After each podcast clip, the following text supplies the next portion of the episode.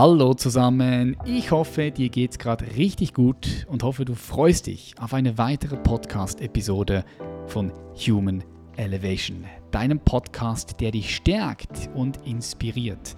Denn jeden Freitag kriegst du hier unzensierten Content, der deinen Horizont erweitert. Mein Name ist Patrick Reiser und ich freue mich auf die heutige Show. Heute haben wir zu Gast Clemens Kubi. Über 40 Ärzte waren 1981 der Meinung, dass Clemens nie wieder läuft. Als er nach einem Jahr die Klinik auf zwei Beinen verließ, hieß es, das wäre eine Spontanheilung. 23 Jahre hat Clemens weltweit auf allen Kontinenten in 14 Ländern bei Schamanen, Heilern, Gurus etc. recherchiert, wie sogenannte Spontanheilungen zustande kommen. Erst als er 2003 einem Film mit Gehirnforschern drehte, verstand er, dass Bewusstseinsprozesse körperliche Funktionen steuern. Genau das war auch in seinem Fall passiert. Aus dieser Grunderkenntnis ist die Kubi-Methode entstanden, die er seit 2005 sehr erfolgreich praktiziert und an tausende Menschen weitergegeben hat. Clemens Kubai ist heute hier und wir sprechen unter anderem über genau diese Spontanheilung. Wir schauen, was hat es da auf sich, was ist damals passiert und ich stelle ihm natürlich auch noch weitere sehr interessante, spannende Fragen, die es dir ermöglichen, einen tieferen Einblick über Clemens Kubi zu bekommen und dich davon inspirieren zu lassen. Lass uns keine Zeit verlieren.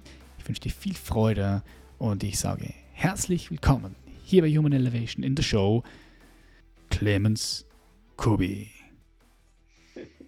Schön, dich zu Gut. sehen. Wie geht's dir so? Ja, du, ich bin 73 und war schon Jahrzehnte nicht mehr beim Arzt und weiß, wüsste auch nicht warum. Also, und außerdem arbeite ich, glaube ich, so viel wie noch nie in meinem Leben krass 73 und voll am Start noch. Ja? Sie, sieht fit aus, bist gesund. Was, was heißt arbeiten? Wie viele Stunden arbeitest du pro Tag oder wie viele Stunden pro Tag so bist ungefähr, du aktiv was am Bewegen? So? Ja, ich bin so von früh bis spät. Also ich wache meistens um 5 Uhr auf und dann fange ich an, sowas zu schreiben, weil das ist die beste Zeit. Da habe ich meine ganzen Bücher geschrieben. Äh, und dann ähm, schreibe ich so zwei Stunden, da brauche ich nicht überlegen, was das kommt alles von alleine. Da ist man sowieso noch so halb im Halbschlaf. Und dann manchmal schlafe ich dann noch mal eine halbe Stunde richtig und dann stehe ich auf und wenn ich Zeit habe, schaue ich mir an, was da geschrieben ist. Also ich schreibe das ja alles sozusagen hier so auf meinem Handy, habe ich die ganzen Bücher geschrieben. Du tippst, die, du tippst die so ein im Handy? Ich tippe das mit einem Finger ein. Ach krass, was? Und dann ist das in der Cloud äh, mit all den Fehlern, die halt, wie man so tippt, aber das ist egal. Und dann, wenn ich dann Zeit habe, schaue ich mir an und bin ganz erstaunt, was da steht. Also das hat oft, ich kann mich nicht mal erinnern, dass ich das geschrieben habe. Und ja, und so sind halt die ganzen, so was ich, sechs, sieben, acht Bücher entstanden. Und wenn mich dann der Verlag nach einem Jahr oder so fragt, ja, Clemens, äh, schreibst du wieder ein Buch? Sag ich, ich guck mal, was da ist.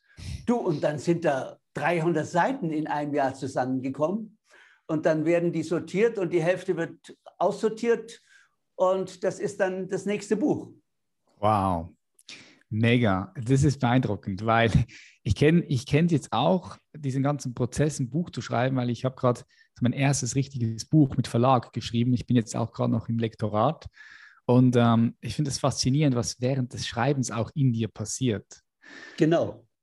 Und darum finde ich es spannend, dass du das so machst, dass du morgens um 5 Uhr aufstehst und dann einfach mal so drauf Nee, ich mache das im Bett. Ich stehe nicht Bett. auf. Aha. Ich stehe nicht auf, ich bin so im, so halb im Traum Und zwischendurch von Satz zu Satz fallen mir auch die Augen zu und dann oh, kommt der nächste Satz und ich schreibe weiter. Was schreibst du da einfach? Auch das, was dir so in den Sinn kommt in diesem Moment. Ich, ich denke nicht drüber nach. Aha. Ich denke nicht drüber nach. Ich, es fängt mit irgendeiner Idee an, die da als erstes kommt. Also ich, und das ist ja auch meine Methode, die ich jedem anderen beibringe. Ich nenne das Seelenschreiben. Mm. Also das heißt, du schreibst nicht aus der Ratio, nicht aus dem, was du weißt, sondern du schreibst aus deiner Intuition. Mhm. Das heißt, deswegen heißt das ja Seelenschreiben. Die Seele gehört ja zu deiner Intuition und nicht zu deiner Ratio. Mhm. Also die Seele ist ja sozusagen im Unterbewussten. Und im, über die Intuition, die ist auch im Unterbewussten. Und darü darüber bist du ans Universum angeschlossen. Also über die Intuition kommst du an deine eigene innere Weisheit heran. Und die hat jeder. Mhm. Du hast das Wort Seele so salopp dahin gesagt. Du sagst ja auch, äh, Seelenschreiben, das ist das, was du den anderen den Leuten beibringst, deinen ähm, Kunden, Kundinnen. Wie würdest du jetzt dem Zuhörer und den Zuhörern, alle, die dabei sind, würdest du beschreiben, was die Seele ist? Weil ich, ich mag das immer so, wenn die Leute das versuchen zu beschreiben, so wie du das wahrnimmst. Also es ist so für viele Leute abstrakt. Oder wenn wir zum Beispiel das Wort Seelen benutzen oder auch beispielsweise das Wort Gott. Das ist für viele Leute, es ist so, hä, schalten dann sofort ab, ja, schalten dann sofort ab, ja, weil sie ja. irgendwelche Bilder im Kopf haben und dann irgendwann Hokuspokus denken. Ähm, nee, nee. Darum, darum, darum frage ich dich, ja, darum frage ich dich, wie würdest du das, wie würdest du das, weil ich habe meine ganz eigene Definition darüber, was für mich Seele ist. Darum würde ich gerne mal von dir hören, wie, wie würdest du es beschreiben? Bei mir ist das ganz einfach. Die Seele ist sozusagen die personalisierte Intuition. Die Intuition ist das Größere. Mhm. Also die ist außerhalb von Raum und Zeit. Die Ratio ist immer an Raum und Zeit gebunden. Also da brauchen wir immer die Zeitschiene und wir brauchen diesen dreidimensionalen Raum, um uns überhaupt mit der Ratio bewegen zu können. Aber die Intuition, die ist frei von Raum und Zeit. In der Intuition ist immer alles jetzt. Und deine Seele, die, die, ist, die ist sozusagen, die repräsentiert deine Intuition. Du kannst das auch anders nennen. Ich bin da gar nicht so penibel. Du kannst das auch als deine innere Stimme bezeichnen. Äh, du kannst das auch als dein Bauchgefühl bezeichnen. Oder manche bezeichnen das auch als Gottesstimme. Mhm. Es spielt keine Rolle. Es muss nur ein Begriff sein, der für dich sich gut anfühlt. Also ich hatte früher hatte ich da ein Problem mit Seele. Ich dachte, das wäre so ein bisschen so religiös. ja, denken viele. Und da war ich nicht so. Aber als ich dann meinen Unfall hatte und in der Klinik querschnittsgelähmt lag, da, da hörte ich in mir eine Stimme reden. Und dieser Stimme gab ich dann den Namen Seele. Und seitdem ist das für mich die Seele. Aber wenn jemand das anders nennt, äh, weiß ich, sein höheres Selbst, wunderbar. Mhm. Also lass, lass die Menschen das nennen, wie sie wollen. Da gibt es in jeder Kultur gibt's da andere Namen dafür. Okay, yes, bin ich voll bei dir. Weil sonst ist es für viele Leute so abstrakt. Ja? Okay, nee, ich weiß voll, was du meinst. Du hast gerade von deinem Unfall erzählt. 1981 ist das, glaube ich, so viel ich weiß, passiert. Kannst du mal kurz ja. beschreiben, was da passiert ist? Oh, das war der 27. Mai und es war an dem Tag etwas nieselig, so feucht. Und ich habe mein Videostudio oben im Dachgeschoss ausgebaut gehabt, an so einem alten Bauernhaus, so ein Fachwerkhaus. Und das Haus stand am Hang, an einem ziemlich steilen Hang. Und äh, hinten ging das Dach so fast einen Meter über den Boden im Garten. Mhm. Aber vorne ging es also senkrecht runter. Die Straße war sogar noch unterhalb vom Keller. Und ich war immer gewöhnt, aus meinem Dachfenster rauszugehen, so ein großes Dachfenster, und dann über die Dachziegeln nach hinten zu gehen und da den Meter runterzuspringen und dann im Garten zu sein, anstatt die ganzen Treppen runter und drüben wieder hoch. Okay. Also es war einfach Bequemlichkeit. Yeah. Und an diesem 27. Mai wollte ich auch in den Garten und stehe im Fenster und denke noch, oh, es ist ein bisschen feucht und überlege noch, ob das klug ist, jetzt über die feuchten Ziegeln zu laufen. Und in dem Moment rutsche ich bereits ab, aber ich rutsche nicht nach links, sondern ich rutsche nach rechts an die Kante, wo es senkrecht runtergeht, 15 Meter und knall auf Asphalt und bin querschnittsgelähmt. Ah, 15 Meter? Oder das ist das 15 Meter ist, ist hoch. Ich weiß noch, ich bin mal um 10 Meter gesprungen und das sah schon ziemlich hoch aus. Und wenn ich mir jetzt vorstelle, nochmal 5 Meter weiter und dann auf Beton. Ah, okay. Du, manche hast du auch Glück gehabt, dass du überlebt hast. Du, ja, das stimmt, das stimmt, auf Oder? jeden Fall. Ja. Aber ich lag in einem Sechsbett-Querschnittsklinikzimmer und da war der Werner, der lag so am Fenster und der war nur von der dritten Leitersprosse runtergefallen. So, nur so hoch. Mhm. Und sitzt jetzt sein Leben lang im Rollstuhl. Crazy. Ja, es kann schnell passieren. Es kann so schnell passieren. Einen Moment unachtsam, fällst hin. Ja, es gibt äh, Leute, die fallen auch so um. Wenn sie dumm umfallen, muss es, kann es ganz schnell Aber gehen. Patrick, Patrick, wenn du wirklich das Universum mal anschaust, also rein mathematisch und astronomisch, es gibt in diesem Universum keinen Zufall. Das heißt, die Tatsache, dass ich in dieser Sekunde nicht achtsam war, hat eine Ursache, weil dieses Gesetz von Ursache und Wirkung das gilt nicht nur auf der Erde, das gilt im ganzen Sonnensystem. Das ist ein universales Gesetz. Und deswegen musste ich auch ganz schnell im, in der Klinik kapieren, wieso bin ich denn da runtergefallen? Mhm. Was ist denn der Grund dafür? Also dir mit diesen Gedanken beschäftigt, als du dort warst?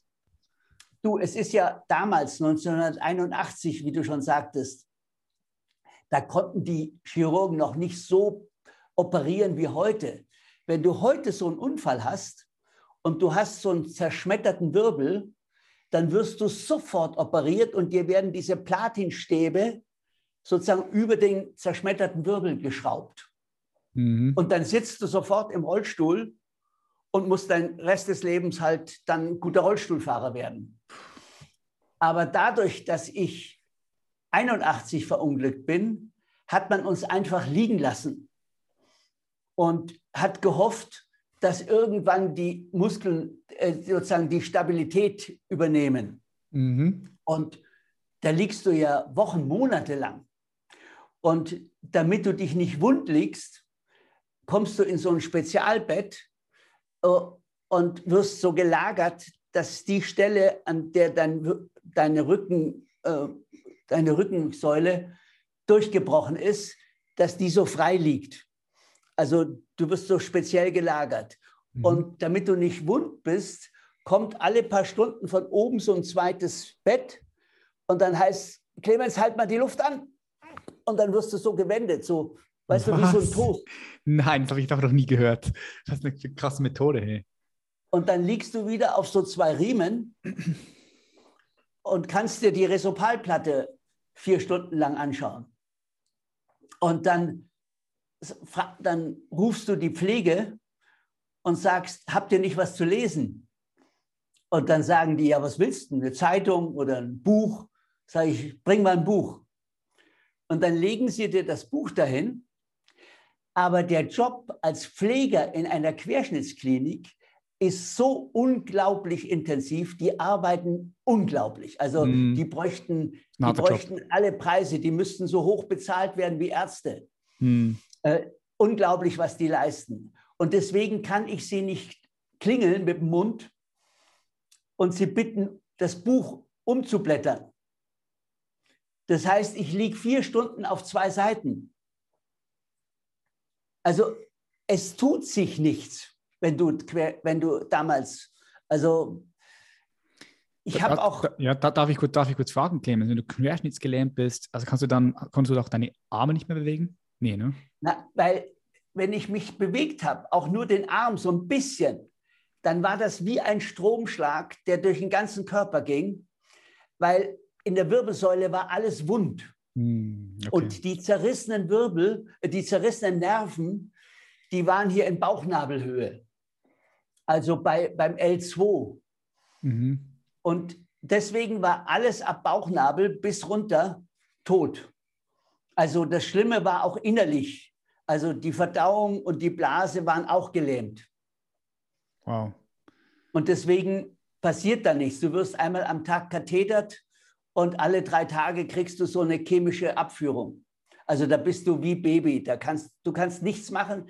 Du kannst auch, also in den ersten acht Wochen kannst du auch nicht, äh, oder das dauert verschieden bei dem Menschen. Also bei mir hat es acht Wochen gedauert. Da konnte ich nicht mal die Arme bewegen. Das heißt, ich konnte nur mit den Augen und so. Also selbst den Kopf drehen war schon, war schon grenzwertig. Mhm. Und, und dadurch, dass ich Versuch, Bes, Besuchsverbot erteilt habe, weil alle Besucher, also auch die besten Freunde, haben die Diagnose der Ärzte übernommen.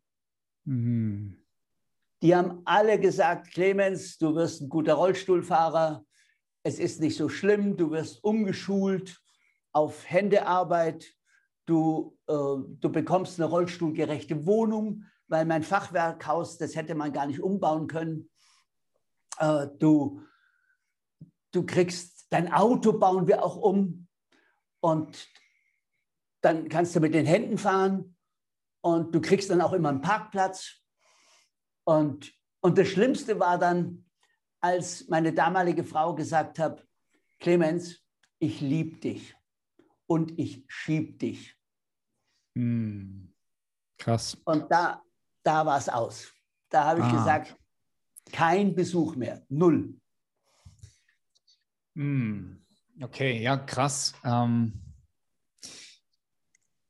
also mich würde interessieren, als du so da warst in dieser Situation, ich meine, wie bist du mit dem umgegangen? Ich meine, das muss ja, das muss ja krass sein. Das muss für die Leute, die das noch nie erfahren haben, das muss unvorstellbar sein, weil du bist einfach so da in diesem Bett, du kannst dich nicht mehr bewegen und du fragst dich so, okay, kann ich vielleicht nie wieder laufen? Was jetzt? Warum ich? Wie, wie bist du damit umgegangen? Und was ist danach passiert? Das, Patrick, das kann man alles in meinem Buch lesen unterwegs in die nächste Dimension.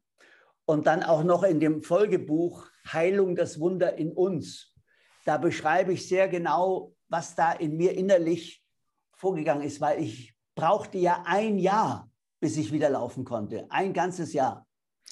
Das heißt, du warst und ein Jahr dort in der Klinik? Ich war erst mal acht Monate dort und dann wurde ich verlegt in eine Reha-Klinik.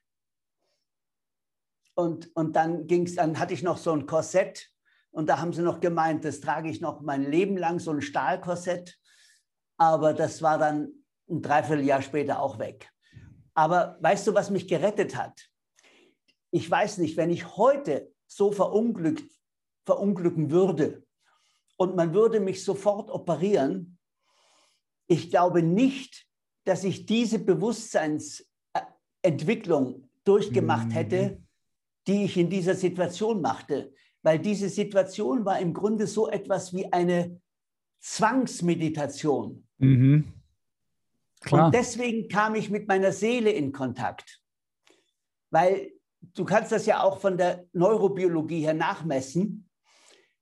Die rechte Gehirnhälfte, mit der wir die intuitiven Prozesse arbeiten, die läuft auf einer niedrigeren Frequenz als die Ratio. Also jetzt, wo wir sprechen, wenn man jetzt mich messen würde, dann würde wahrscheinlich mein Gehirn so mit 20, 22 Hertz arbeiten. Und die roten Pixel, die werden, die sind immer, die werden im Computer dargestellt, da wo die höchste Aktivität im Gehirn ist. Und das ist bei mir gerade hier, weil hier sitzt mein Sprachzentrum und ich rede gerade ganz viel. Und wenn ich jetzt liege und nicht mehr rede und keinen Besuch bekomme und kein Radio, kein Fernsehen, nichts, dann fährt die Frequenz runter und du kannst im Computer sehen, dass die Aktivität vom linken in die rechte Gehirnhälfte rübergeht. Aber du schläfst noch nicht. Also bei 15 Hertz kommst du in den sogenannten Alpha-Zustand. Mhm. Also da bist du nicht mehr an die Logik, an die, an die Ratio gebunden. Da kannst du auch nicht mehr richtig denken. Äh, man, da gibt es ein schönes deutsches Wort. Das heißt, da kannst du nur noch sinnieren. Mhm. Also so vor dich hin blubbern. Mhm. Und, und das, in diesem Zustand bist du mit deiner Seele ganz eng verbunden. Du bist in einem anderen und, Bewusstseinszustand. Ja, und erst wenn die Frequenz auf sieben Hertz runterfällt, dann schläft der Mensch. Und wenn die Frequenz noch tiefer fällt, auf vier Hertz, dann kannst du dich an deine Träume nicht mehr erinnern. Dann bist du sozusagen in, in der Tiefschlafphase. Ja, in der traumlosen Tiefschlaf, genau. Yep. Da bist du dann bei, dann sind die, die, die Gehirnfrequenzen sind dann bei Delta im Tiefschlaf. Genau. Mhm. Und vorher von, von 7 bis 4 bist du in Theta und von 7 bis 15 bist du in Alpha und von 15 bis, ja, das höchste, glaube ich, was es gibt, ist 50 Gamma, Hertz. Ja. Äh, das ist dann die Beta-Frequenz. Okay, die, die Gamma? Ist das nicht? Okay, ja, kann sein. Beta, aber Beta ist Wachzustand, jetzt gerade hier. Gamma ist dann komplett mystische Erfahrung, ja. Vielleicht, ja. ja. Okay, krass.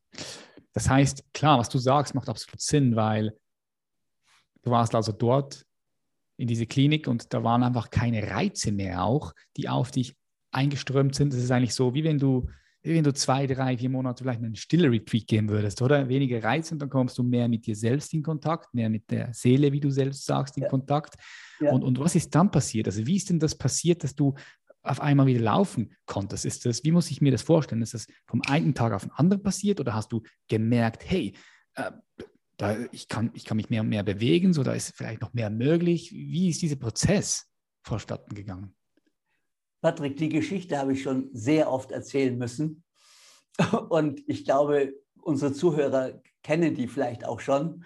Ja, aber meine aber wenn du sie noch nicht kennst. nee, nee, ich kenne äh, sie nicht und auch unsere Zuhörer und Zuhörer nicht. Vielleicht, vielleicht in der abkürzten Version, weil sonst kann man sich auch das Buch holen. Ähm, aber abkürzte ja. Version, einfach so also der, Die. Hauptschwierigkeit, um wieder laufen zu können, war, ich wusste nicht, wofür ich gesund werden soll. Ich hatte keine Motivation. Ich habe schon so viel in meinem Leben vorher gemacht. Ich war anerkannter Filmregisseur, habe international Preis gewonnen, habe die Grüne Partei gegründet. Ich bin ganz oben rum agiert, aber das machte mir da in der Klinik keinen Sinn mehr. Also ich wusste, das ist alles sinnlos, was ich da tun könnte. Und jetzt brauchte ich ein Motiv, um gesund zu werden. Ich wusste, was ich nicht wollte. Ich wollte auf keinen Fall zurück in das Haus. Ich wollte das Haus verkaufen und so weiter. Also ich wollte mit meiner Vergangenheit komplett brechen. Aber was machen? Mhm. Und da, bekam, da hatte ich keine Idee für. Und das merke ich heute auch. Also zu mir kommen ja heute ins Seminar, kommen ja auch Rollstuhlfahrer, weil sie mein Buch gelesen haben und so. Und dann sage ich, was willst du denn hier? Er sagt, äh, dumme Frage, ich will wieder so laufen können wie du. Da sage ich, ja, warum? Da sagt er, warum? Also hör mal, ich war vorher super Skifahrer, ich tanzte gerne und ich bin auch oft gejoggt und das möchte ich halt wieder können. Da sage ich, ja, du, dann wirst du nicht gesund. Also das klappt nicht. Ja, wieso denn nicht? Darf ich nicht? Oder bin ich ein schlechter Mensch oder was ist los? Da sage ich, überleg doch mal bitte logisch. Du warst ein guter Skifahrer, hast getanzt, gejoggt, dann hast du deinen Unfall gehabt und jetzt willst du wieder tanzen, joggen äh, und, und Skifahren. Dann hättest du ja den Unfall quasi umsonst gehabt. Ja. So das Leben will ich vielleicht irgendwo in eine andere Richtung sehen, oder? Wo? Du, dann, das kann nicht sein. Ja. Dann hast du ja aus deinem Unfall gar nichts gelernt. Also dann, dann ist ja das, dann ist ja das, im Grunde ist das ja wie dann ein blöder Zufall gewesen. Äh, das ist ja nur störend, dass du den Unfall hattest. Ja, ist ja auch so. Sag ich, nein. Die Seele möchte dir durch den Unfall etwas sagen, weil du vorher nicht zugehört hast. Wer nicht hören will, muss fühlen. Also bitte, was ist die Botschaft deines Unfalls? Boah, da musste ich lange drüber nachdenken. Da mhm. musste ich lange drüber nachdenken. Und die Antwort war dann nach zwei Monaten, ich brauche ein neues Bewusstsein. Weil mit dem Bewusstsein, was ich jetzt habe, mit meinen 33 Jahren, da kann ich, kann ich eigentlich nicht weiterleben. Also da bleibe ich im Rollstuhl. Das, das, da passiert nichts mehr. Mit dem Bewusstsein, das ist ja genau dasselbe Bewusstsein, was meine Ärzte hatten. 40 Ärzte haben gesagt, du läufst nie wieder. Also dachte ich, ja, ich brauche ein anderes Bewusstsein. Und da war die Schwierigkeit, woher nehmen? Ich dachte, das muss ja hier im Gehirn sein. Irgendwo muss doch mein Bewusstsein sein. Wo ist es denn? Und da kam mir eine Idee. Und diese Idee hat mich gesund gemacht. Ich habe gedacht, ein Menschen, die ein anderes Bewusstsein haben als ich, die haben keinen Strom, die kennen keine Straßen, die haben kein weißes Mehl und keinen Zucker und kennen keine Touristen. Und meine Ratio hat sofort gesagt, vergiss es. Das gibt es auf dem Planeten nicht mehr. Da bist du zu spät. Das ist vorbei. Und da dachte ich wieder, boah, es klappt doch nicht. Und da passierte jetzt das Wunder. Am nächsten Tag, ich, ich weiß nicht, wie das Universum das arrangiert hat, trotz Besuchsverbot stand mein Freund Fritz an meinem Bett. Und ich sage, Fritz, wo kommst denn du her?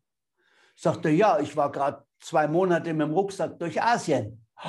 Sag ich, wo warst denn da? Was war denn da los? Da sagt er, du sag ich, Fritz, ich habe eine neue Idee.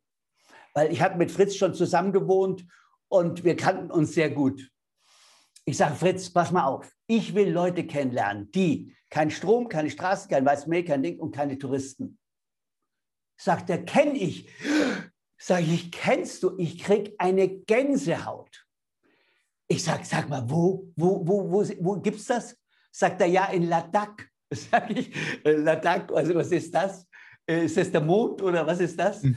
Sagt er, sagt er, nein, das ist ein Land oben im Westhimalaya. Sag ich, boah, da warst du. Sagt er, ja, gerade eben. Oh, nee. Und da gibt es die Leute, mit, die, die so unzivilisiert sind. Sagt er, ja, ja, gibt's da.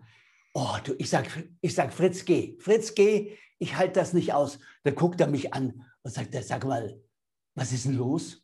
Du, selbst mein toter Teil vom Körper hat vibriert. Ich dachte, meine Vision, meine verrückte Vision kann wahr werden. Boah, ich sag Fritz, Fritz, würdest du mich dahin bringen? Sagt er, ja, warum nicht? Boah, Fritz, Wahnsinn, Wahnsinn. Na, wie, wo, wo ist das? Ladakh. Ich sage, Fritz, geh. Fritz, geh, das halte ich nicht aus. Während er zur Tür geht, dreht er sich um und sagt zu mir, aber mit dem Rollstuhl kommst du da nicht hoch. Boah. Und das war die Motivation. Wow, okay, geil, geil, geil. Das heißt, also in diesem Moment war dein Körper auch wahrscheinlich so, ja, wieder voll Ekstase. Du hast wieder so ein, ein, ein Bild gesehen, wo du, wo du dich drin sehen kannst. Also das Warum, dein, dein, dein innerer Antrieb, das Warum wurde in diesem Zeitpunkt dann geboren. Und das hat dann wahrscheinlich mit ganz vielen anderen Einflüssen noch den, den Unterschied gemacht für dich. Ja. Ja, du, wenn du keine, keine Vision für dein Leben hast, woher willst du denn die Energie nehmen? Jeder Mensch, der diese Körperform sich angeeignet hat, der, der hat das getan mit einer bestimmten Aufgabe, mit einer bestimmten Mission, mit einer bestimmten Idee. Irgendwas will er als Mensch erreichen. Sonst wärst du nicht Mensch geworden. Sonst wärst du vielleicht Hund geworden und willst als Hund irgendwas erreichen. Oder du wärst, ich weiß es nicht was, irgendein anderes Tier. Aber, oder ein Baum äh, oder eine Ameise.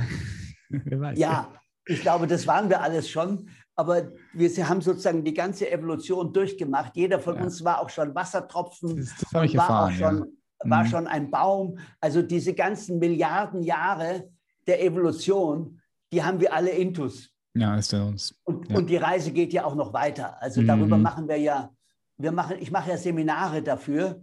damit man seine nächste Inkarnation gut planen kann. Und deswegen gibt es bei mir diese Seminare Sterben für Anfänger, damit du das richtig, richtig lernst. Ah, das ist krass, dass du diese Seminare machst. Das war mir jetzt auch nicht bewusst, weil ich habe mich gerade mit dem tibetischen Totenbuch auseinandergesetzt, mit den verschiedenen äh, Phasen, Bado, weil ähm, ich habe eine Nahtoderfahrung gemacht.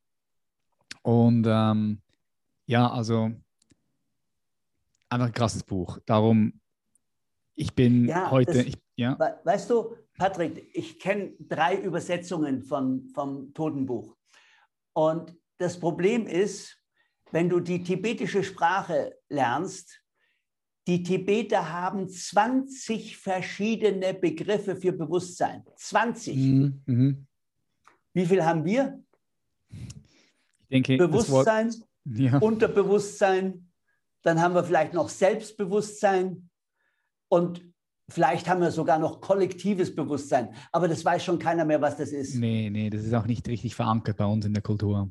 Und deswegen ist es so schwierig, das Totenbuch zu übersetzen, weil es fehlt uns die Sprache. Hm. Also wenn man das liest, dann denkt man ja immer, man liest immer wieder dasselbe. Das ist aber jedes Mal auf einer anderen Ebene. Und, und das, das verstehen wir gar nicht, weil wir denken, ich habe doch mein Bewusstsein. Und mein Bewusstsein, ja, das ist doch mein Leben. Also man hat nicht das Gefühl, dass es im Bewusstsein ja auch verschiedene Stufen gibt. Mhm. Also zum Beispiel, die meisten Menschen haben jetzt ein Bewusstsein, dass sie ein materielles, ein körperliches Wesen sind. Deswegen spielt sich ihr Leben ja auch nur in der Spanne des Körpers ab, also zwischen Zeugung und Tod. Was davor war oder danach kommt, keine Ahnung. Mhm. Aber die haben nur deswegen keine Ahnung, weil sie Materialisten sind und sich deswegen mit der Materie, also mit dem Körper identifizieren. Wenn du aber dein Bewusstsein entwickelst oder, oder änderst, entfaltest, ja, veränderst. Und du definierst dich nicht mehr als biochemisches, äh, mechanisches Wesen, sondern als geistig-seelisches Wesen, ja, dann, dann bist du unsterblich. Dann, weil die Seele kann ja gar nicht sterben. Mhm. Weil dieses kosmische Gesetz von Werden und Vergehen, das gilt ja nur für die Elemente, die also physikalisch entwickelt sind, also die aus physikalischen Elementen bestehen. Mhm. Aber du kannst ja auch, die Luft besteht ja auch aus physikalischen Elementen. Die kannst du unter ein Elektronenmikroskop Mikroskop legen und dann siehst du, aha, da ist ein Sauerstoffatom, da ist ein Stickstoffatom und so weiter. Das, das sieht man, obwohl wir die Luft so nicht sehen. Aber sie besteht trotzdem aus physikalischen Elementen. Das heißt, die, Mus die, die Luft kann auch kaputt gehen. Und das kennen wir ja. Aber deine Seele, wenn du die unter das Mikroskop legst, was siehst du denn da? Du findest die Seele nicht unter dem Mikroskop, das ist das, das Problem, weil sie nicht Eben. in der Zeit und Form ist. Ja, Eben, ist deswegen die geboren die worden und geht nicht sterben. Ja, und, dann, und wenn du dich damit identifizierst, dann wird dir automatisch, wird dir bewusst, wer du im Vorleben warst und wer du da warst. Und da planst du dein nächstes Leben. Dann bist du nämlich ein Kontinuum und nicht mehr eine singuläre Erscheinung. Ja, das, das Leben verändert sich. Die Lebenswahrnehmung, alles verändert sich. Hm. Geil. Bin, Deswegen, da, ja. es gibt auch bei mir ein Seminar online, das kannst du sofort machen. Das heißt Spurensuche Reinkarnation. Das heißt, du suchst selber die Spur. Und ich habe ja, ich mache ja mein, seit meiner Schulzeit Filme und habe einen Kinofilm gemacht, der heißt Looking for a Sign. Also Reincarnation Looking for a Sign. Weil wir wollen immer Zeichen dafür finden, wer waren wir im Vorleben oder wer war mein Kind im Vorleben oder wer war meine Freundin im Vorleben, wer war mein Freund im Vorleben und so weiter. Es interessiert uns ja immer, woher wir kommen. Und ich ich kenne inzwischen 30 Leute in ihrer vorherigen Form, dann sind sie gestorben und jetzt kenne ich sie wieder. Und das kann man, das, wir haben zum Beispiel mal eine, eine Statistik gemacht wie lange die Leute im Bardo bleiben. Also ohne Form. Das heißt, in so einem Zwischenzustand, ja. Für all die Ja. Leute, die nicht wissen, was Bardo ist, es ist so, wenn du stirbst, die Frage ist eben, wer stirbt, was bleibt, aber wenn deine Persönlichkeit stirbt, dann ähm, kommt ein, deine Seele oder das, was übrig bleibt, sagen wir eine, eine Form von, von Bewusstseinsstruktur, die durchwandert dann so verschiedene Zustände, ja. Das, Ba- oder das meinst du mit Bardo? Also, ich, weißt du, ich würde da, da, wir brauchen da eine ganz klare Begrifflichkeit. ja. Die haben wir leider nicht in unserer Kultur. Aber zum Beispiel die Seele, das ist auch deine Persönlichkeit. Also deine Persönlichkeit ist ja was Geistiges. Die, die, die spiegelt sich zwar in deiner Physiognomie, aber der Körper ist ja nur ein Ausdruck deines Bewusstseins. Das ist nur die Form. Der, der, der Maler, der bist du. Das Bild, was du malst, das ist dann die Sache, das ist die Materie. Aber die Idee kommt aus deiner Person. Also ohne eine Idee kannst du überhaupt nichts materialisieren. Also zum Beispiel der Monitor, in den du jetzt vielleicht guckst, oder das Handy, in das du schaust. Das ist ja nicht vom Himmel gefallen. Äh, Das ist ja, die, die Ursache von dem Handy ist ja auch nicht die Fabrik, weil die Fabrik wusste ja schon, dass sie Handys baut. Also die, die, die eigentliche Ursache ist immer ein geistiger Impuls, eine Idee. Wenn niemand eine Idee für ein Handy gehabt hätte, hätten wir heute kein Handy. Also alles braucht einen geistigen Impuls. Und mit diesem Geist musst du arbeiten lernen. Das ist deine, das ist deine Ressource, das ist deine, deine größte Fähigkeit, deine Imaginationsfähigkeit ist die größte Kreativität, die der Mensch besitzt. Und mit der planen wir zum Beispiel auch unser nächstes Leben. Weil wir als Kontinuum, als geistiges Kontinuum, können das planen wie ein Urlaub. Mhm. Ich denke, das mit der Persönlichkeit, ich denke, das ist so eine Begriff, Begriffserklärung halt. Ich sehe halt die Person, kommt da vom, vom Maske, die Maske, die Maske ist das, was du trägst, aber nicht das, was du in der Tiefe bist. Aber so wie du es erklärt hast, ich, ich, weiß, ich weiß, was du meinst. Ja, ich würde mal gerne einen Kongress machen, wo wir mal versuchen, auf Deutsch unsere esoterische Begrifflichkeit zu klären. Weil da ist Unglaubliches im Wirrwarr. Da reden Leute zum Beispiel von Dualseelen oder sie reden von alter Seele. Da sage ich, Moment mal, was ist denn das? Eine Seele, die ohne Anfang und ohne Ende ist, die kann doch nicht alt sein. Mhm. Also äh, wie soll denn das gehen? Und dann, wenn man dann länger darüber diskutiert, dann stellt sich raus, die meinen, eine alte Seele ist eine Seele, die war schon sehr oft in der Form des Menschen.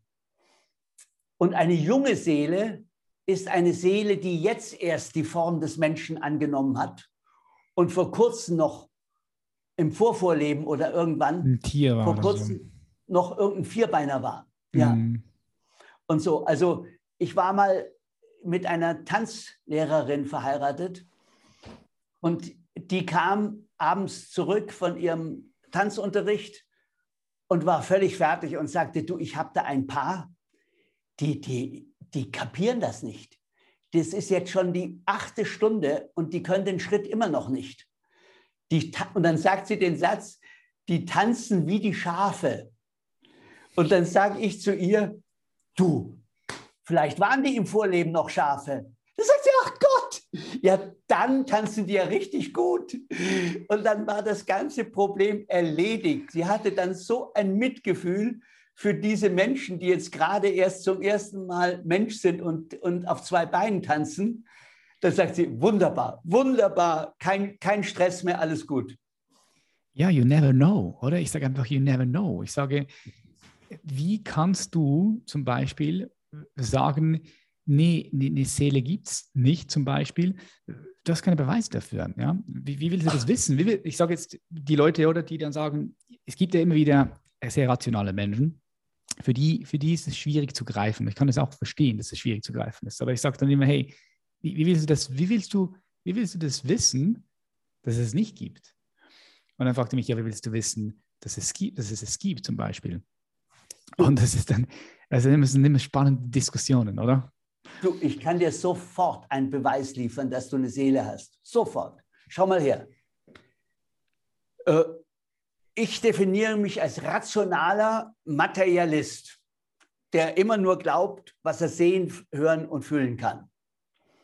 Also würde ich denken, ich bin ein, ein Körper, ein mechanischer Körper, wie eine Maschine etwa. Aber jetzt guck mal, wenn ich jetzt meinen Arm hebe, der hebt sich doch nicht von alleine. Da brauche ich doch den Geist dazu. Wenn, wenn ich keinen Geist hätte, dann würde der hier schlapp runterhängen und würde überhaupt nicht hochkommen. Und der Geist, das ist ja sozusagen die Seele. Die Seele, habe ich ja gleich gesagt, die ist die personalisierte Geist. Das heißt, allein, dass du geistig tätig bist, heißt schon, du hast eine Seele. Ob du das jetzt deinen persönlichen Geist nennst oder Seele, haben wir am Anfang schon gesagt. Mhm. Welchen Namen du deinem Geist gibst, ist völlig egal. Aber du musst wissen, du bist nicht nur ein Fleischklops.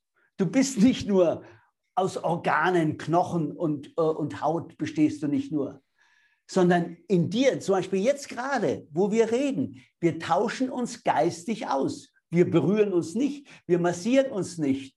Wir könnten auch das Bild ausschalten und wir würden trotzdem uns verstehen, weil wir haben uns geistig jetzt gerade verbunden. Es gibt einen gemeinsamen Raum hier, ja.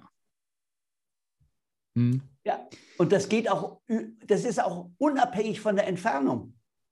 Wir könnten auch miteinander kommunizieren, wenn du auf der anderen Seite der Erde bist. Und zwar nicht über Skype oder, oder Zoom, sondern mental können wir uns so verbinden, dass du merkst, oh ja, jetzt, jetzt denke ich an Patrick. Jetzt, du, irgendwas berührt mich gerade.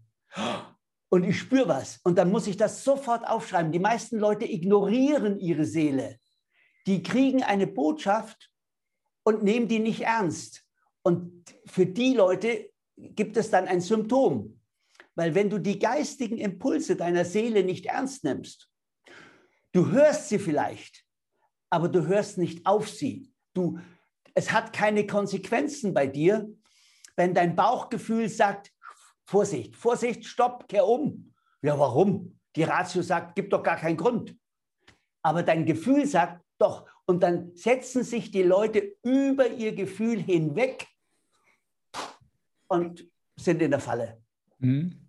Ja, das sehe ich genauso. Also ich denke, wenn du heutzutage irgendeine Krankheit hast oder irgendeinen Unfall, es hat alles auch einfach seinen, seinen Sinn, seinen Zweck. Und wenn du jetzt noch nicht weißt, warum, dann ähm, ja, es ist einfach, sagen wir mal, wenn jetzt Chaos ist, Chaos in Form von Krankheit, dann ist dieses Chaos einfach bereits schon eine höhere Ordnung, die du aber auch noch nicht sehen kannst, oder? Eben, und du findest sie heraus durch die Kubi-Methode. Ich habe diese Methode seit der Klinik in 23 Jahren, habe ich eine ganz klare Methode entwickelt, wie du über das Seelenschreiben dieses Bewusstsein erlangst, damit du weißt, was ist die Botschaft von deinem Symptom. Und wenn du die Botschaft berücksichtigst, dann verschwindet das Symptom, dann hat es seinen Job getan.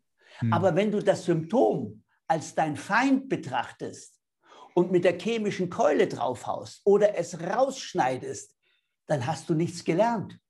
Weißt du, früher gab es mal den, den, äh, den Grundsatz, der Überbringer von schlechten Nachrichten wird geköpft. Dann sagst du, ja, schade, der hätte was zu sagen gehabt. Ja. Aber wenn du ihn köpfst, wenn du ihn köpfst, dann lernst du nichts aus deiner Krankheit. Dann gibt es nur eine Symptomverschiebung. Das heißt, du kannst schon sofort auf die nächste Krankheit warten, weil Du hörst ja nicht auf deine Seele. Du hast ja nicht einmal gelernt, mit ihr zu kommunizieren. Und deswegen wird es dann immer so heftig. Und dann reicht ja nicht ein Autounfall, dann brauchst du noch einen, dann reicht nicht ein Krebs, dann brauchst du noch einen Krebs und so weiter, bis du aufwachst. Aber manche Leute, die nehmen dieses Problem noch mit ins nächste Leben und kommen dann wieder als Schreibaby und so weiter und haben dann wieder dort ihre Probleme bis ihr Bewusstsein sich so weit entwickelt, dass sie sagen, okay, jetzt bin ich bereit, diesen ungelösten Konflikt zu harmonisieren. Weil wir leben in diesem Kosmos und wir können gar nicht rausfallen aus dem Kosmos. Wir sind selber kosmische Wesen und der Kosmos ist ein harmonisches Fraktal. Und Harmonie kann man im Deutschen übersetzen mit dem Wort Liebe. Das heißt, wir leben in einem Universum der Liebe. Und wenn wir uns dem nicht anpassen, dann werden wir einfach zerrieben. Also dann, verstehst du, dem Universum ist es egal, ob wir da glücklich werden oder nicht. Dann, dann brauchen wir haben ja diese Freiheit. Wir können ja unser Leben insofern selbst bestimmen. Aber wenn wir uns nicht mit den Menschen, mit der untereinander harmonisieren, dann haben wir in diesem Universum im Grunde keine, keine Lebensberechtigung. Mhm.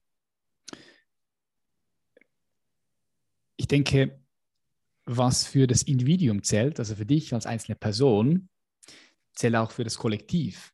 Das heißt, wenn wir jetzt mal gerade die aktuelle Situation anschauen mit äh, Corona und mit allen anderen Herausforderungen, von denen wir stehen als eine Spezies, als die Menschheit, würdest du auch sagen, dass das so perfekte, ja, hm, wie soll ich sagen, vielleicht äh, Hinweise sind für uns als, als Kollektiv, dass wir da mal genauer hinschauen müssen und äh, uns, uns entwickeln, lernen müssen?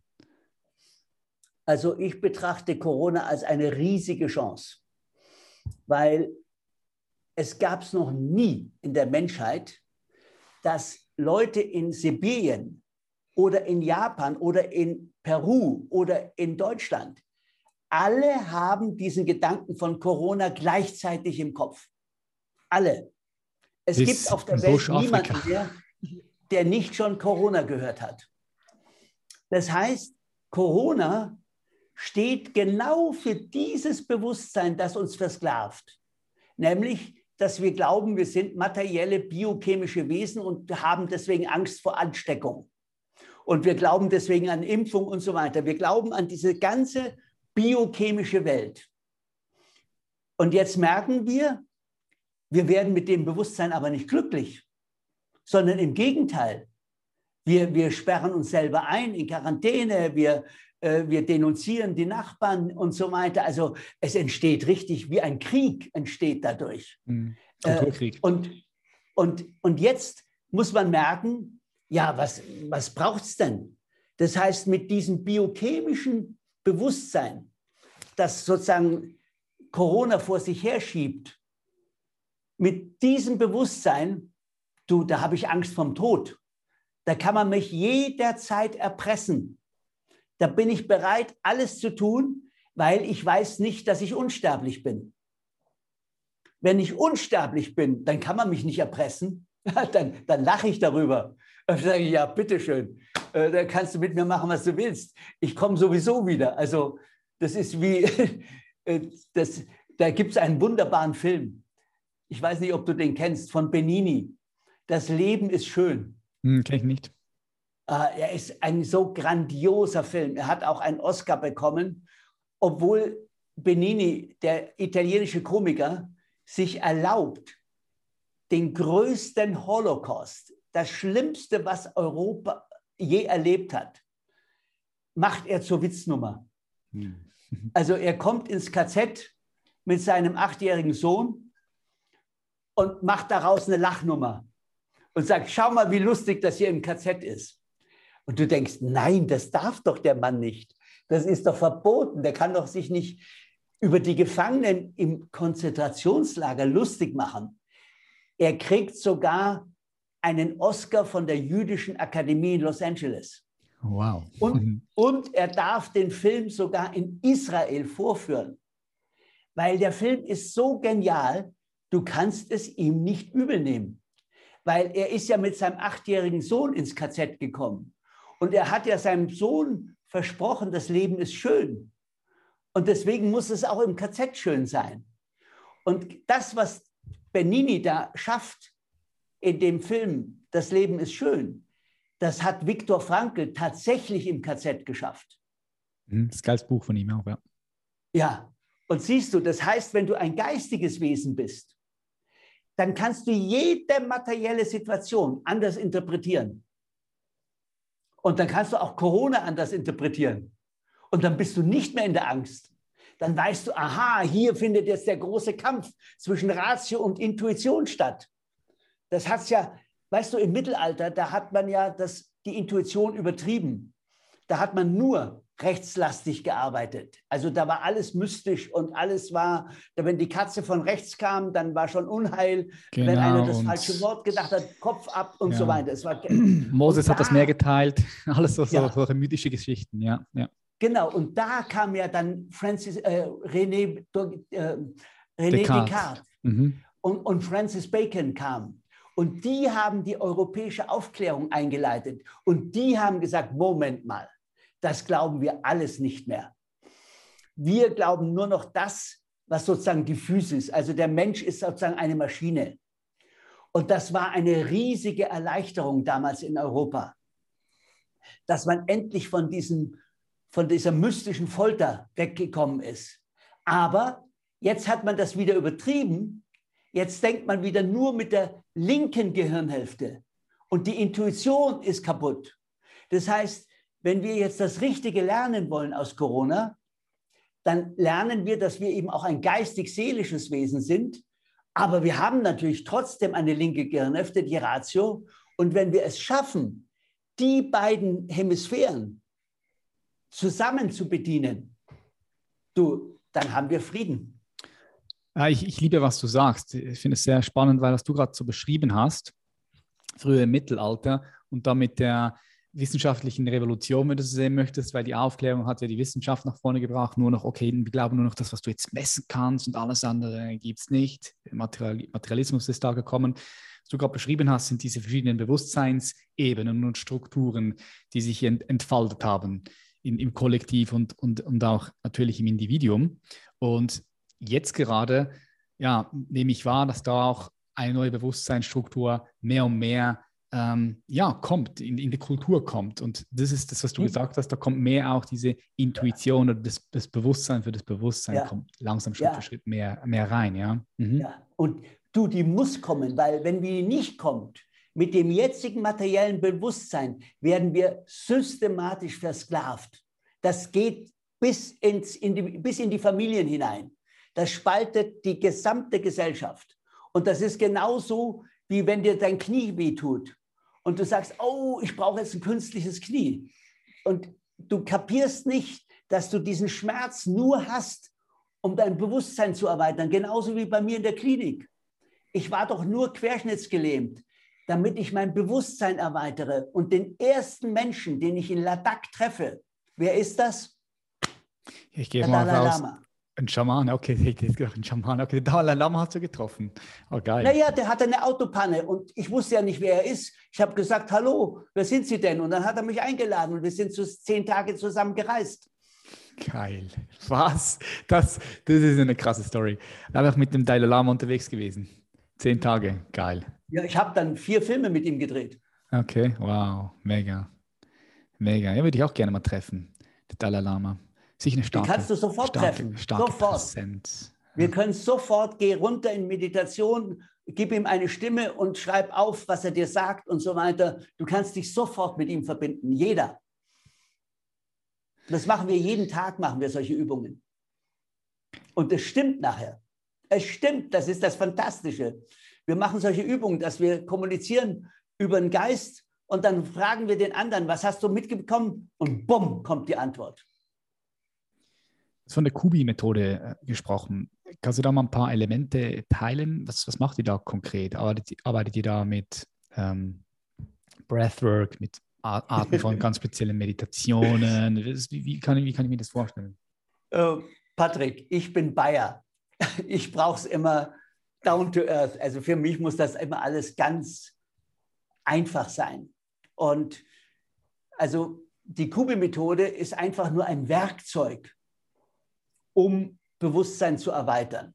Ein mentales Werkzeug. Und zwar, das, ich glaube, das erste Werkzeug, ich kenne kein anderes, das erste Werkzeug, das vollkommen ideologiefrei funktioniert, also absolut neutral.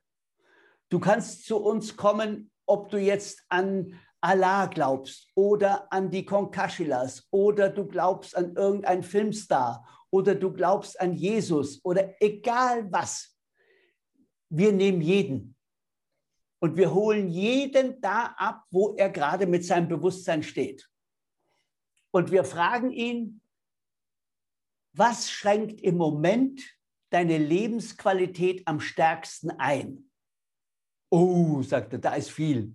Ich habe kein Geld, ich habe ich hab Magenschmerzen, äh, meine Zähne tun mir weh, äh, meine Frau ist mir weggelaufen und so weiter und so weiter. Drrr, so eine Liste. Das schränkt alles meine Lebensqualität ein. Sag ich, aha.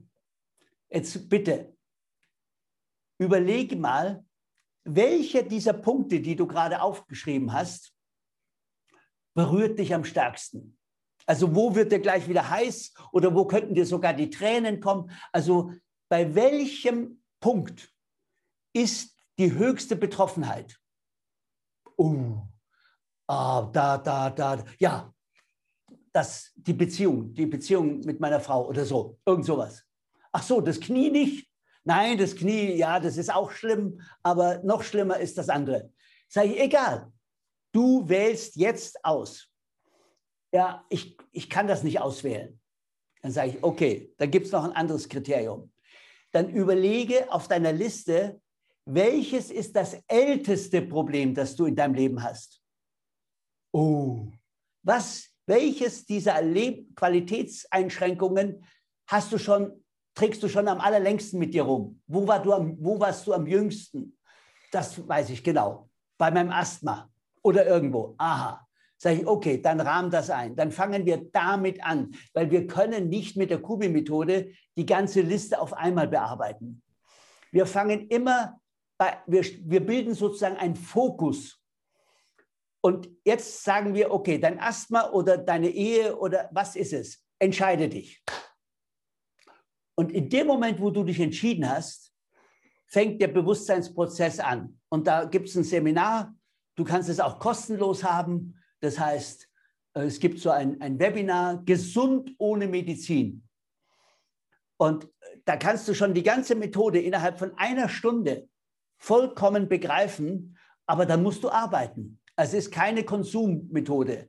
Du musst dich hinsetzen und Seelenschreiben machen. Aber es gibt ganz genaue Anweisungen, wie Seelenschreiben funktioniert. Und du merkst, was du ja auch am Anfang gesagt hast, wenn du da so schreibst, da kommen Dinge raus, die, die hast du rational nicht parat. Da, da schreibt wirklich deine Seele. Das kommt aus einem anderen Bewusstseinszustand dann, ja. Ja, und damit findest du die Lösung für dein Problem oder die Heilung für deine Krankheit. Und du sagst, wow, es hat funktioniert.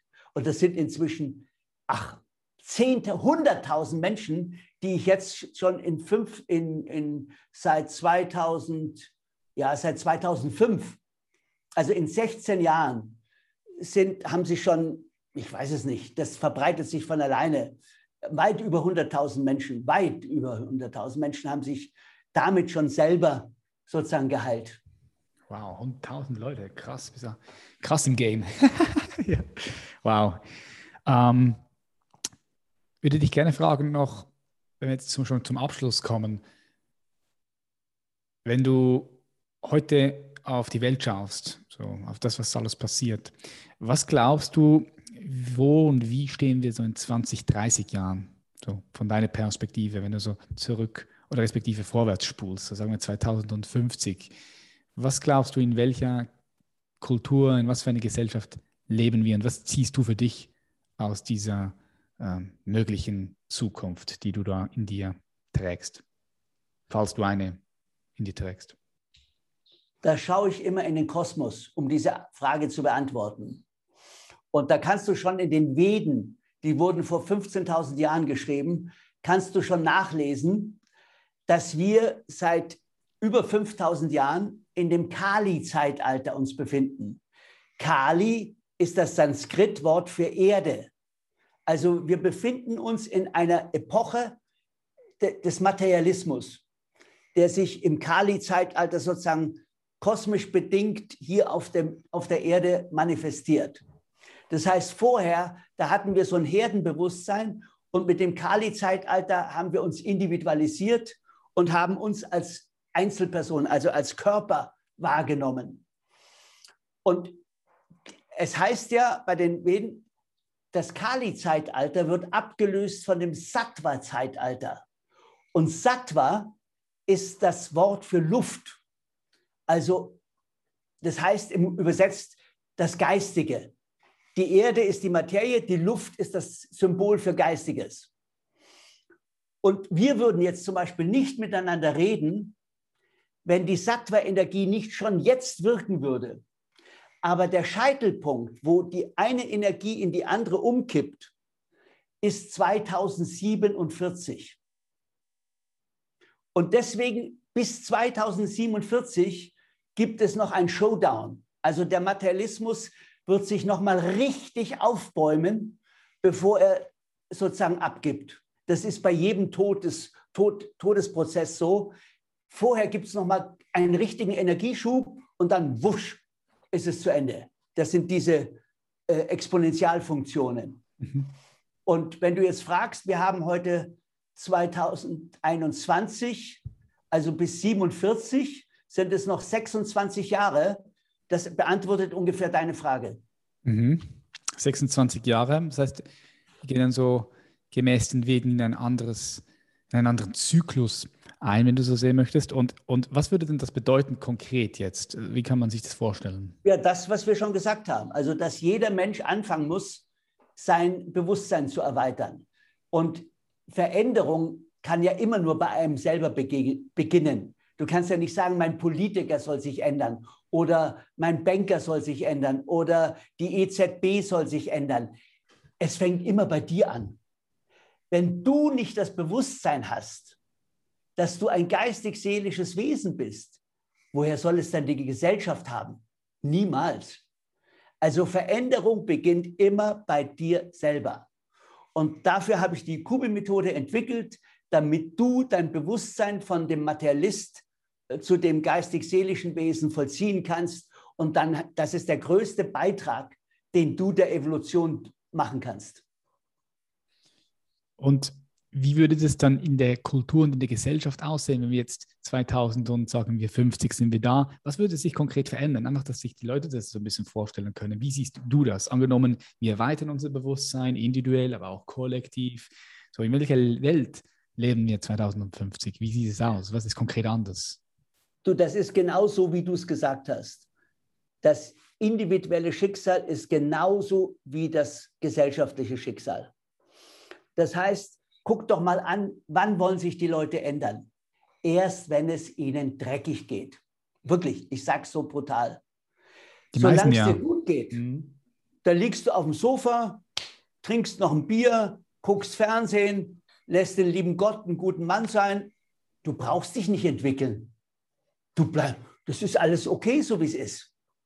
Aber wenn es dir dreckig geht und du plötzlich Schmerzen hast oder du hast kein Dach mehr über dem Kopf oder du, du hast Panik wegen irgendwas, ja, dann fängst du an zu denken, oh, ich brauche eine Lösung. Und genauso ist es gesellschaftlich. Ich glaube, es, also das hört sich zwar jetzt ziemlich hart an, ich glaube, es geht uns noch zu gut. Mhm. Ja, das, ich würde fast sagen, leider hast du wahrscheinlich recht. Es ist wirklich so. Leider hast du wahrscheinlich recht, es ist uns noch zu gut geht. Und ich, ich glaube, ich glaube aber auch, wir, wir, wir kommen auf Zeiten zu, in denen sich das wahrscheinlich ändern wird, ja. Und ich denke, dort ist es wichtig dann, ja, dass du ein, ein höheres, ein höheres Bewusstsein einfach entwickelst und dich ja. nicht mehr mit dem Körper identifizierst, so dass du freier bist. Ja. Genau. Das ist genauso der Bewusstseinssprung, wie wir ihn gerade die letzten 30 Jahre erleben wir haben bisher immer gedacht, Kommunikation ist ein analoges Problem. Also da braucht man ein Telefon, da braucht man Kabel und so weiter, Telefonzellen und so, was wir alles hatten. Und plötzlich kommen zwei Leute auf die Idee, nein, wir können Kommunikation auch digital betrachten. Und es macht Rums. Und durch das digitale Bewusstsein haben wir so unglaublich mehr Möglichkeiten. Zum Beispiel jetzt gerade, dass wir miteinander reden können. Mhm. Das hätten wir vorher analog vielleicht auch so gemacht, aber ohne Bild. Und jetzt geht es so. Und das ist genau dasselbe. Wenn du aus diesen Grenzen des Materiell Materialismus aussteigst und eine geistige Dimension erlebst, dann hast du unglaublich, also unendlich mehr Möglichkeiten. Und das wünsche ich jedem. Und da brauchst du nicht warten, bis die Gesellschaft so weit ist. Damit kannst du heute selber anfangen. Das war's. Wunderschöner Vergleich. Ja, das ist so ein schöner Vergleich mit diesem analogen und digitalen. Perfekt. Ich denke, das kann jeder wirklich greifen und fassen. Vielen herzlichen Dank, Clemens, für die Zeit, die du dir genommen hast, hier bei uns bei Human Elevation mit dabei zu sein. Ja. Jetzt, wo können dich die Zuhörer, Zuhörerinnen, wo können die dich finden? Ach, das ist ganz einfach. Clemens Kubi, Clemens mit C geschrieben, Kubi mit K-U-B-Y in einem Wort.com oder auf YouTube äh, Clemens Kubi. Du findest tausende von Möglichkeiten, dich da in der Richtung weiterzuentwickeln. Es, wir haben so viele, wir haben elf Produkte auf der Webseite. Du kannst auch sofort mit jemandem ein Telefongespräch führen oder ein, ein Online-Gespräch. Du kannst sofort ein Seminar machen. Du bekommst Training. Ich mache jeden Tag bestimmte Live-Sessions, die kannst du alle auf der Webseite finden. Also es gibt keinen Grund, dass du das verschiebst. du, mir macht das Spaß und ich danke dir, dass du das mit mir gemacht hast. Und ich denke, das trägt auch zur Bewusstseinserweiterung bei. Und deswegen toll, dass du das machst, Patrick. Bleib dran. Ja, vielen herzlichen Dank, Clemens. Vielen Dank. Und ich wünsche dir auf deinem Weg weiterhin ganz viel Freude und viel Erfolg. Danke dir. Für Mach's uns gut. beide. Für alle. Yes. Für alle. Definitiv. Für alle. Vielen Dank. Bye, bye. Ja. Ich bedanke mich ganz herzlich, dass du bis zum Schluss geblieben bist und dass du wahrscheinlich jemand von den Menschen bist, die immer wieder hier zurück auf diesen Podcast kommen. Ich bedanke mich ganz herzlich dafür und lade dich dazu ein, falls du diesen Podcast noch nicht abonniert hast, ihm noch nicht folgst, das zu tun, sodass du auch immer wieder informiert wirst, wenn eine neue Episode raus ist. Falls du jemand bist, der sich von innerer Unruhe und Rastlosigkeit befreien möchte und endlich inneren Frieden in sich finden will, sodass er aus diesem inneren Frieden heraus eine neue Vision für sein Leben kreiert und diese Vision auch Schritt für Schritt auf die Straße bringt. Wenn das für dich spannend klingt, dann hast du die Möglichkeit, bei uns ein kostenfreies Klarheitsgespräch zu buchen. Dieses Klarheitsgespräch dient einzig und allein dafür, um dir während 20 bis 30 Minuten for free wirklich Mehrwert und Klarheit zu liefern. Das erklärte Ziel ist, dieses Klarheitsgespräch zum wertvollsten Gespräch in diesem Jahr für dich zu machen. Nutze diese Möglichkeit, wenn du dich angesprochen fühlst und den Ruf in dir verspürst, dich bei uns zu melden. Den Link findest du unten in den Show Notes. Ansonsten auf www.patrickreiser.com und dann auf Human Elevation Mentoring klicken. So kannst du dich von innerer Unruhe und Rastlosigkeit ein für alle Mal befreien und wahren inneren Frieden in dir erfahren. Ich freue mich von dir zu hören. Ich freue mich auch auf die nächste Episode und sage bis dann, goodbye, dein Patrick. Bye bye, danke dir.